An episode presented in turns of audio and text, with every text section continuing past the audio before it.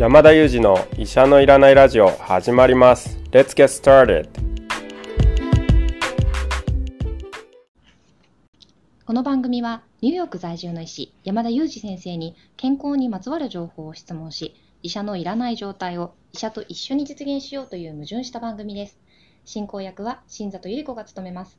聞きたいテーマや質問はウェブマガジンミモレでの山田裕二先生の連載コーナーへお寄せください。感想はハッシュタグ医者のいらないラジオでツイッターでつぶやいていただければと思います。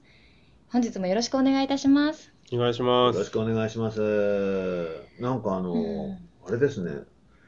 山田先生、最近本屋さん回ってるらしいじゃないですか。回ってますよ。今日も3件回りましたね。ねで、あと、書店の方が、あの、ランキングとか、ツイッターとかで1位になってますとか言ってくれたりして嬉しいですね。そうですねやっぱ1位を見るのは嬉しいですよねめちゃめちゃ嬉しいですよね。はいあれはすごいいいなと思って、あの、もしね、聞いてる方がいたら、ぜひ、あの、そんな話があったら教えてほしいなって思いました。はいはい。そうですねぜひコメントなどでいただければと思いますいやところでなんか最近またちょっとコロナのニュースがちらほらといや、結構来てますね。うん来てますよねうん先生今日本にいらっしゃいますけれどもちょっとこの今の状況を少し解説いただいてもよろしいですか？はい、今日収録日はですね、なんか4ヶ月ぶりに東京で感染者1万人を超えましたなんていうよううんな速報も届いてますけども、かなりあの感染者がまた増えてきていますよね。で、これなんかこう、やっぱり日本に来ていると、あ、東京の人はもうなんか行動の規制もなくなって、みんなで飲み会してるからだみたいに考えがちかもしれないんですけど、いろんな生活様式で生きているいろんな国見渡してみるとですね、世界中結構どこの国でも今感染拡大が起こってるんですね。うんということは必ずしも生活様式に起因していなくてですね、実際にはやっぱりウイルス側の影響が大きいんじゃないかというふうに考えるのが自然だと思うんですけども、今流行している BA.5 という言葉、なんとなくあのニュースなんかで聞かれる方も多いと思うんですけども、基本的にはオミクロンの範疇の中で、今まで流行っていたオミクロンと、まあ、兄弟なんですけども、まあ、これがですね、厄介で、あの今までのウイルスと比べてもですね、人間が獲得してきた、まあ、免疫から逃れる力がどうやら強いようで、だからこそ、まあ、過去に感染した方とか、ワクチンしっかり受けている方にもですね、こう感染をしてしまうので、まあ、広がっていて、ま、それがですね、この感染拡大の大きな理由になっているんじゃないかなと考えられますね。あ、もう BA1 とか2とか言ってましたけど、うん5まで来てるんですか？そうなんですね。まあ、4とか5が今世界的に流行してるんですけども、日本でもこの5への置き換えっていうのが急速に進んでるんですね。で、その5が、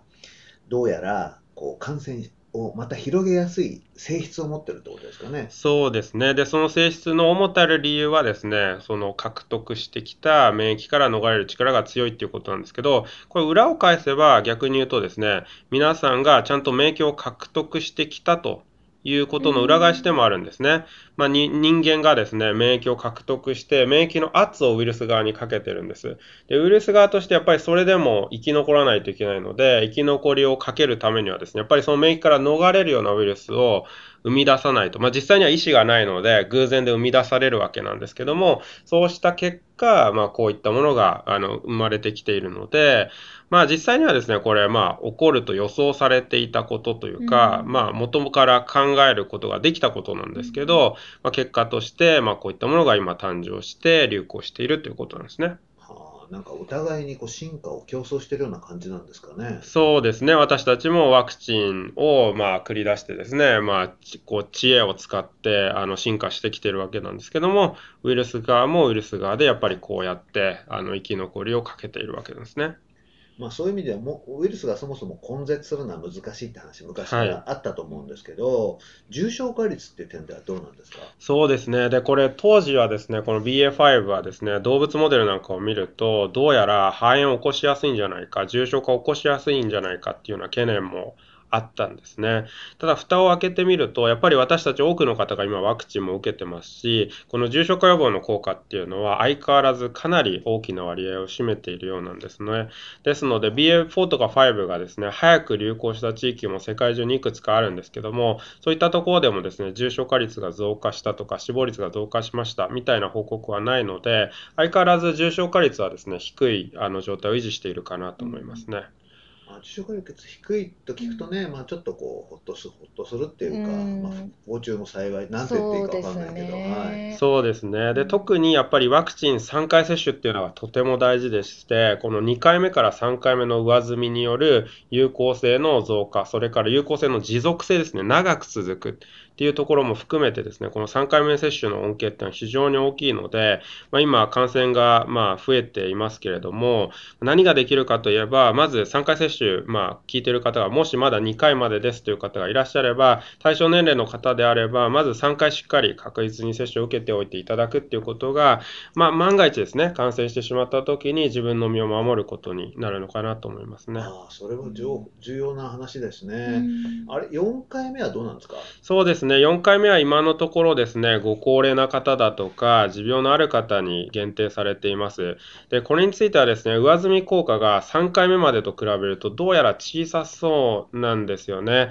なので、まずは3回目をしっかり受けていただいて、4回目対象になっている方はもちろん受けていただければいいんですけども、そうでない方は慌てる必要はないかなと。逆に言えば3回目で十分ですね、効果を期待できるということになるのかなと思います。なるほどな、うん。ワクチンに関する情報もいろいろデータも集まってると思うんですけど、ファイザーとかモデルナとかこうメーカー、種類によって違いというのはどうですか？そうですね、ファイザーとモデルナは相変わらずそんなに大きな違いはないと思うんですけども、今新しい話題としては、ファイザーとかモデルナがですね、まあオミクロンにも対応できるようなワクチンを開発しています。実際にオミクロンとオリジナルの株を混ぜたようなですね、こう、ハイブリッドのワクチンっていうのも作ってですね、実際に研究も終わってるんですけども、残念ながらそこでいうオミクロンって BA.1 のことなんですね。うんでも1ってもうほとんど駆逐されていて5に置き換わっているので、実はアメリカからはですね、5のものを作るようにということで、えーモデルナが今日ですね、今日付けで BA.5 に対応する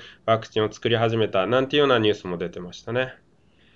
すごいね、なんかもうけんでもさ、ワクチンじゃない、ウイルスもすごいけど、研究する側も早いですね。早いですね。ですねそして今回のこの mRNA ワクチンっていう新しい技術を獲得したことによって、こちらも早く対応できるようになったっていうのは本当に大きな財産ですよね。なるほど。あ、mRNA ワクチンならではってことなんですね。そうですね。過去のインフルエンザワクチンのような作り方をしていたのでは、1年遅れだったところが、もう、ん所詮数ヶ月遅れ、2、3ヶ月遅れですぐに作れちゃうっていうところが大きいですよね。なるほど。でもなんかウイルスのその進化スピードって速いなと私ちょっと感じてしまいました。そうですね。早いですね。ただ、うんまあ、以前から比べれば早くないですね。で、実際に今、オミクロンと聞き始めてからずーっとオミクロンですよね。まあこんな感じで、実は少し遅くなっているというのは気づかれると思うんですけども、この先も流行が来る波っていうのは、だんだんだんだん頻度が下がっていくんじゃないかと想像されていて、この先もこうやって BA.5 みたいな新しいものってのは必ず出てくると思うんですけど、その頻度が少し間隔が空いていって、やがては例えば2年に1回とか3年に1回感染流行を経験しますよ、なんていうような形に収束していくんじゃないかというような楽観的な見方が今、大方の見方だと思いますね。なるほどうね。んなんかちょっとやっぱり気持ちも楽観的になりました。あね、そうですはい。ね。でもまあ以前に比べるとうん。同じような行動制限ってことにはならなそうですね。そうですね、うん。あの重症化率が下がってきたということを考えると、やっぱりだんだんだんだんその行動制限ということの割に合わなくなってきましたよね。もちろん行動制限がもたらすメリットっていうのは相変わらずあるはあるんですけど、まあ、デメリットの方が大きくなってきたのかなと思いますので、まあ、そういった中で行動制限をせずにどうやって付き合っていくかっていうのを考えていく、まあ、そんなフェーズになってきたんじゃないかなと思いますね。確かにちょっと段階が変わってる感じがしますね。ねそうですね。はい、今日はですね、あの少し最近ニュースでも話題になっているオミクロン株 BA.5 について先生にお伺いしました。先生、今日もありがとうございましたあ。りがとうございました。今日もいつもの3名でお送りしました。Thank you for listening and see you next time.